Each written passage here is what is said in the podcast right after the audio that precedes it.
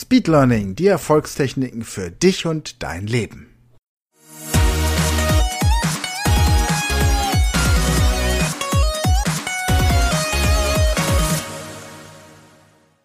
Hallo und herzlich willkommen, ihr Speedlearner da draußen. Heute geht es um die Frage, wie entdecke ich anhand der Körpersprache, ob mein Gesprächspartner, mein Dozent, Ausbilder, Lehrer oder auch mein Schüler, Kursteilnehmer, Unterrichtender, ähm, Lehrende, Student, Studentin, Schüler, Schülerin, wer auch immer mir begegnet, die Wahrheit sagt oder mir etwas vorgaukeln möchte und vor allem, wie entlarve ich meine eigene Körpersprache? Wie kann ich bei mir selbst feststellen, ob ich das, was ich transportieren möchte, auch wirklich transportiere? Also, Gehen wir es einfach mal der Reihe nach durch. Das erste, was wir hören, sowohl im normalen Dialog als auch am Telefon, ist natürlich die Stimme. Und mein großes Vorbild und Mentor in, ja, Mentor in der Ferne, wir sind uns nur einmal persönlich beim Erdbeerkuchen begegnet, ist und war Nikolaus B. Enkelmann, der Rhetorikpapst Deutschlands. Und er hat immer gesagt, an der Stimme erkennt man die Blockaden, die ein Mensch hat. Nirgendwo sonst als beim Sprechen merkt man, ob jemand Blockaden, Ängste, Komplexe oder irgendwelche anderen Störungen hat. Und ich merke das immer wieder beim Fremdsprachentraining. Wenn Leute zu mir kommen und eigentlich passiv sehr viel verstehen, es aber dann mündlich einfach nicht hinbekommen, in der Sprache entsprechend zu kommunizieren. Und da merkt man dann gleich, welche Komplexe bei den Teilnehmern sind. Diese Komplexe werden im Deutschen, in ihrer Muttersprache natürlich entsprechend kompensiert. In der Fremdsprache treten sie dann natürlich ganz deutlich zutage. Also ist das Erste, was man trainiert, die Stimme. Und die Stimme trainierst du auf verschiedene Arten. Erstens, indem du zum Beispiel am Telefon eine aufrechte Körperhaltung hast. Wenn du Podcasts aufnimmst und dabei ein bisschen gecoacht wirst, dann wird dir auch jeder sagen, setze dich aufrecht hin, die Füße aufstellen, damit du geerdet bist. Das ist Schritt eins. Dann gibt es Menschen, die sprechen sehr schnell. Auch ich spreche im Podcast immer relativ schnell. Wenn du allerdings etwas betonst, wenn du in einem Argument bist, etwas unterrichten möchtest und möchtest, dass deine Botschaft ankommt, dann sprich langsam. Mach Pausen. Denn immer dann, wenn du langsam mit Pausen und betont sprichst, dann denkt dein Gesprächspartner, dass das, was du zu sagen hast, wahr und extrem wichtig ist. Natürlich sollte man jetzt kein komplettes Vortragsszenario, keinen kompletten Vortrag, keinen kompletten Dialog, kein Interview in dieser Langsamkeit und in dieser pastoralen Betonung durchführen, wie es zum Beispiel unser Bundespräsident Frank-Walter Steinmeier tut, bei dem man ja das Gefühl hat, dass jedes Wort so unglaublich wichtig ist und dadurch wird es auch schon wieder weniger authentisch. Aber nochmal, sprich langsam, deutlich und mit Pausen. Und die Aufmerksamkeit deines Zuhörers ist dir sicher. Gleichzeitig kannst du als Zuhörender davon ausgehen, dass die Person, die langsam und mit Pausen spricht und vor allem deutlich, zum einen nichts zu verbergen hat und zum anderen natürlich auch weiß, wovon sie redet. Im besten Fall. Denn jeder, der so ein bisschen nuschelt und das so nicht so richtig versteht, ja, und dann auch so recht schnell spricht und dann immer irgendwelche allgemeinen Floskeln bringt, das sind Menschen, die unsicher sind. Menschen, die nicht unbedingt wollen, dass das, was sie sagen, verstanden wird. Menschen, die dann zum Beispiel sagen, ja, ich habe zum Beispiel ganz viele Kunden, die. Dann kann man davon ausgehen, dass er vielleicht ein oder zwei Kunden hat. So eine Aussage wie, ich habe ganz viele Kunden. Nein, ich habe schon erlebt, dass Kunden von mir dieses oder jenes Phänomen hatten. Aber wir müssen uns darüber im Klaren sein, das ist lediglich meine Erfahrung. Das ist maximal eine Expertenmeinung, daraus kann man noch keine Rückschlüsse ziehen. Klassiker ist die Argumentation von Rauchern. Helmut Schmidt, ehemaliger Bundeskanzler, ist ja 150 geworden und hat geraucht wie ein Schlot. Ja, aber das bedeutet nicht, dass alle Leute, die rauchen wie ein Schlot 150 werden. Denn da gibt es einfach Untersuchungen mit deutlich, einer, einer deutlich größeren Zielgruppe, Untersuchungsgruppe, Probandengruppe, die einfach genau das Gegenteil belegt. Oder ich kenne viele Russen, die offiziell öffentlich gegen den Krieg protestieren. Okay, aber was bedeutet viele Russen? Sagen wir mal, wenn ich jetzt ein Seminar halte und dort finde ich eine Gruppe von 500 Menschen, die aus Russland kommen und die gehen alle anschließend auf die Straße und demonstrieren gegen den Krieg in der Ukraine, dann kann ich sagen, ich kenne viele Russen. Ich sage, ja, also immer mehr meiner Bekannten werden Veganer. Mhm, okay, dann bedeutet das entweder, dass du extrem schlecht darin bist, Fleisch zuzubereiten, oder dass du subjektiv das Gefühl hast, immer mehr.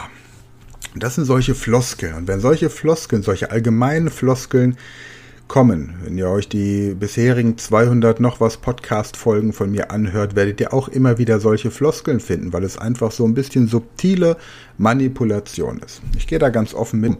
Ich will ja mit diesem Podcast nicht nur unterhalten, sondern natürlich ist es mein Ziel, euch durch diesen Podcast von Speed Learning zu überzeugen, davon zu begeistern und euch dazu zu motivieren, euch auf der Speed Learning School Plattform einzuschreiben als Abonnent. Dann habt ihr Spaß und ich hab Spaß. Also werde ich immer wieder in meinen Podcast-Folgen solche subtilen Aussagen einflechten. Und diese Aussagen, die entstammen natürlich aus rhetorischen, aus dem rhetorischen Repertoire. Wir wollten aber über die Körpersprache sprechen. Also die Stimme ist ein, ein Instrument, das wir nutzen im Rahmen der Kommunikation, das nicht auf den Inhalt geht. Die Stimme klar und deutlich bedeutet, du bist entspannt und selbstbewusst. Ist deine Stimme hoch, also sprichst du zum Beispiel über den Brustkorb, gerade am Telefon, ne, wenn man aufgeregt ist, dann hört man, dass man über den Brustkorb spricht. Deswegen atme durch den Bauch. Wenn du durch den Bauch atmest, dann kommst du in den mittleren Sprechton. Das ist so, als würdest du beim Essen etwas lecker finden und dann nam, nam, nam, nam sagen. Das ist dein mittlerer Sprechton. Und dieser mittlere Sprechton, der klingt am sympathischsten. Das heißt, je aufgeregter du einer Situation bist, desto mehr solltest du dich auf die Bauchatmung konzentrieren, um in den mittleren Sprechton zu kommen. Dann schau, dass deine Hände immer sichtbar sind. Wenn du dir ein Bild anschaust von Politikern, die internationale Treffen veranstalten, dann siehst du, dass viele ihre Hände unterhalb der Gürtellinie haben und wenige oberhalb der Gürtellinie. Diejenigen, die sie oberhalb der Gürtellinie tragen, sind entweder sehr selbstbewusst, das sind Zupacker, das sind Macher, oder sie haben einfach ein entsprechendes Körpersprachetraining besucht. Deswegen tragen sie die Hände oberhalb des Gürtels. Hast du eine Gruppe von Geschäftsleuten, kontaktiere die Person, die ihre Hände oberhalb der Gürtellinie hält. Bei Angela Merkel haben sich alle über die Raute lustig gemacht. Aber das war genau ihre Art, dafür zu sorgen, dass die Hände oberhalb der Gürtellinie bleiben. Ansonsten kann man die Hände auch verschränken, so ineinander legen oder die Finger miteinander verschränken. Das sind alles Möglichkeiten. Hauptsache, die Hände sind oberhalb der Gürtellinie. Und es gibt tatsächlich Leute, die da ganz genau drauf achten. Als nächstes wenn du einen Vortrag hältst oder unterrichtest, dann steh die ersten drei Minuten ruhig da, ohne dich zu bewegen, damit du deinen Standpunkt klar machst. Zu Beginn eines Vortrags oder eines Unterrichtes ist nervöses Hin- und Herlaufen ein Zeichen von schlechter Vorbereitung. Also stelle dich hin, bleibe drei Minuten stehen. Und dann kannst du anfangen, Bewegung in deinen Vortrag zu bringen, indem du ein bisschen hin und her läufst und mit deinen Händen entsprechend gestikulierst. Die Gesten sollten natürlich deine Worte unterstreichen und nicht widersprechen. Was wäre noch zu sagen? Wenn du Blickkontakt hältst, ist das ein Zeichen von Selbstvertrauen. Selbstvertrauen bedeutet immer, dass du dir dessen, was du sagst, bewusst bist, dass du davon überzeugt bist, dass das, was du sagst, entsprechend wahr ist. Achte auch darauf, wie sich die Menschen zum Beispiel verändern, wenn sie alkoholisiert sind. Es ist wunderbar, Menschen zu beobachten, die leicht angetrunken sind. Die fangen dann an, so zu predigen, zu philosophieren. Und das sind auch Zeichen, Menschen, die, das ist auch ein Zeichen, Menschen, die viel anfangen zu schwafeln, zu labern, von Hölzchen auf Stöckchen kommen oder einfach meinen, sie müssen dir jetzt die Welt erklären. Das sind oft Leute, die weniger gut informiert sind in einem bestimmten Bereich als Leute, die innerhalb von ein bis zwei Sätzen eine Aussage treffen, die es einfach auf den Punkt bringt. Also der klassische Prediger, in dem Fall auch der klassische Podcast-Betreiber, ist einer, der sich einfach gerne reden hört und das ist kein besonders gutes Zeichen für Selbstvertrauen. Da jedoch eine Podcast-Folge, die nur aus zwei Aussagen besteht, nicht besonders spannend ist, ummantelt man den Inhalt natürlich immer mit ein bisschen Geschichten. In einer klassischen Unterrichtssituation ist aber Geschwafel unangebracht, sondern man möchte, dass alles entsprechend auf einen Punkt kommt. Deswegen werden auch Erklärfilme immer beliebter, um Sachverhalte schnell und prägnant auf einen Punkt zu bringen. Ich hatte gerade jetzt vor kurzem ein äh, Treffen mit einem Professor von der Pädagogischen Hochschule in Ludwigsburg, wo wir uns über Erklärfilme ausgetauscht haben, in so einer Arbeitsgruppe. Und es ist gar nicht so einfach zu definieren, was ein Erklärfilm ist. Und die meisten Menschen glauben, es muss ein kurzer Film sein, der einen Sachverhalt schnell und präzise auf den Punkt bringt.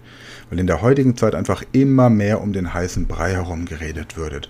Und jeder, der lange Worte braucht, viele Worte braucht, um eine Sache zu erklären, ist da nicht besonders gut informiert. Das ist der Punkt. Und jeder, der auch immer auf irgendwelche anderen Menschen Bezug nimmt, ebenso. Ja, ich kenne zum Beispiel einen Arzt, der hat mir dies oder jenes zur Corona-Impfung gesagt. Ich kenne einen Soldaten, der sagt mir dies oder jenes zum Ukraine-Krieg. Ich kenne einen Affen, der sagt mir dies oder jenes zu den Affenpocken. Ich kenne zum Beispiel viele Menschen, die, das sind alles keine, ähm, keine besonders guten Quellen. Wenn ich aber nachweisen kann, weil ich vielleicht verschiedene Sprachen spreche, dass ich in der New York Times etwas gelesen habe, dass ich so auch in der Süddeutschen Zeitung und in der Mond und in El Mundo und in Corriere della Sera wieder getroffen habe, also eine Aussage, die in verschiedenen unabhängig voneinander gedruckten oder gesendeten Quellen gleich ist, und zwar Quellen, die unabhängig voneinander sind und unterschiedliche Interessen haben, dann ist das eine seriöse Quellenangabe. Was haben wir noch? Körpersprache. Die Beine sind wichtig. Die Beine sollten tatsächlich auch geerdet sein. Sitze ich also zum Beispiel im Unterricht, entweder als Lernender oder als Unterrichtender, dann sollten die Beine auf dem Boden stehen packe ich die Beine nach hinten unter meinen Stuhl, ist das ein Zeichen von Nervosität. Ich möchte quasi die, ähm, den Kontakt zu meinem Gegenüber möglichst gering halten. Ich möchte den größtmöglichen Abstand mit meinen Füßen haben. Denn die Füße strecken wir immer dorthin, wo wir jemanden sympathisch finden. Das bedeutet, achtet mal unterm Tisch, wo jemand seine Füße hinstreckt. Oder wenn ihr auf der Couch liegt und euer Partner streckt die Füße zu euch hin, dann ist das ein gutes Zeichen, selbst wenn der Oberkörper vielleicht ein bisschen weg ist. Wenn eure Kinder ihre Füße zu euch hinstrecken, ist das auch ein gutes Zeichen, denn ihr müsst euch vorstellen, die Füße sind der Bereich des Körpers, die notwendig sind, um aus einer Situation zu entkommen. Strecke ich also meine Füße zu jemandem hin, vertraue ich darauf, dass ich meine Füße dort auch jederzeit wieder wegnehmen kann, ohne dass derjenige sie festhält oder fesselt oder sonst irgendwas damit tut. Also schaut, wo die Füße hin zeigen. Steht jemand unsicher, also zum Beispiel die Füße überkreuzt oder die Füße ähm, in, in einer Position, dass wenn ein Windstoß, ein stärkerer Windstoß von links käme, die Person anfängt zu schwanken, ist die Person auch unsicher in ihren Aussagen. Steht sie allerdings selbstbewusst, schulterbreit da, dann ist diese Person auch wieder von dem, was sie sagt, überzeugt und ihr könnt davon ausgehen, dass das entsprechend auch stimmt. Fehlleistungen, wie sie von Sigmund Freud schon vorgestellt wurden, sind auch hervorragend geeignet. Jemand erzählt zum Beispiel, dass er als Kind einmal mit dem Rettungswagen ins Gefängnis, äh, ins Krankenhaus geliefert, eingeliefert wurde. Das ist eine Fehlleistung. Wir haben uns versprochen. Also unser Gehirn denkt in dem Moment schon etwas weiter und verbindet offensichtlich irgendwie ein Gefängnis mit einem Krankenhaus oder ein Krankenhaus mit einem Gefängnis. Spricht also ein Dozent oder ein Lehrer von einer Situation, beschreibt ein Beispiel oder trifft sogar eine Aussage, dann gibt es entsprechende Versprecher. Bei Politikern ist das immer besonders beliebt und wenn ihr mal im Internet eingebt, ähm, aufregende oder besonders äh, imposante Versprecher von Politikern findet ihr dort eine ganze Sammlung. Also dieses Prinzip des Versprechens ist tatsächlich schon länger bekannt. Weitere Hinweise zur Körpersprache bei Schülern. Bloß weil ein Schüler die Augen schließt, bedeutet es nicht, dass er nicht mehr zuhört.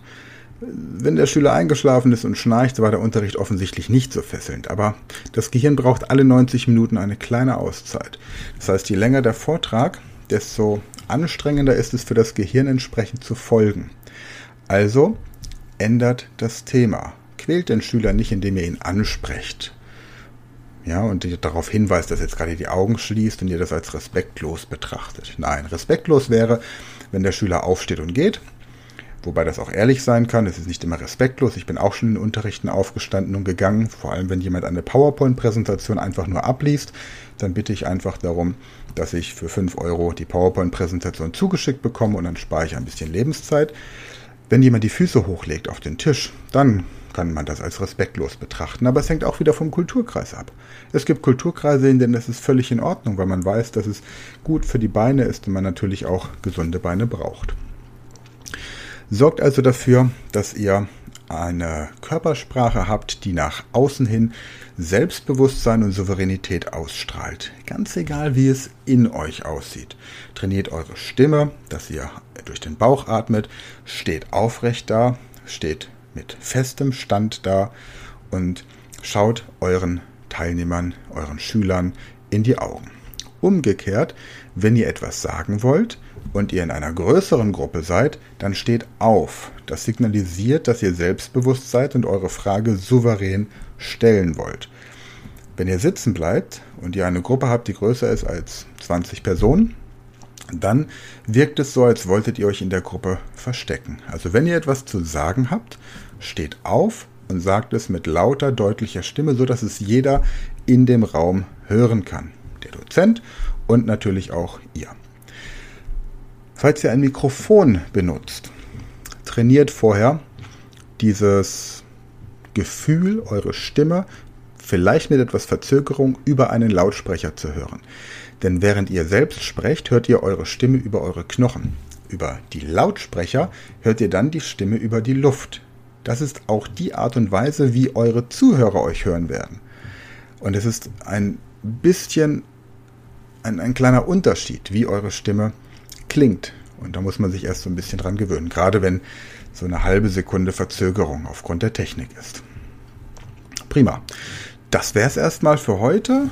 Wir sehen uns, hören uns nächste Woche wieder und das Thema für nächste Woche wird sein, wie man innerhalb von kürzester Zeit Vokabeln einer Sprache lernen kann, die absolut nichts mit der gegenwärtigen Muttersprache zu tun hat. Also wir hatten ja beispielsweise beim Deutschen einen internationalen Wortschatz, der in germanischen, romanischen und slawischen Sprachen identisch ist.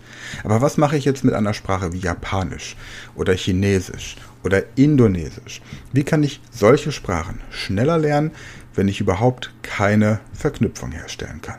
Darum geht's in der, in der nächsten Podcast-Folge und beim nächsten Mal, nächste Woche, und bis dahin eine gute Zeit, habt eine schöne Woche und danke fürs Einschalten, danke fürs Teilen, danke fürs Kommentieren, danke für positive Bewertungen und wir sehen uns bei der Speed Learning School. Bis dann.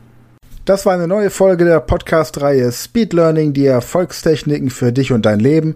Und wenn du auch Teil der großen Speed Learning Community werden möchtest, dann gehe jetzt auf unsere Website speedlearning.school, registriere dich und werde Speed Learner.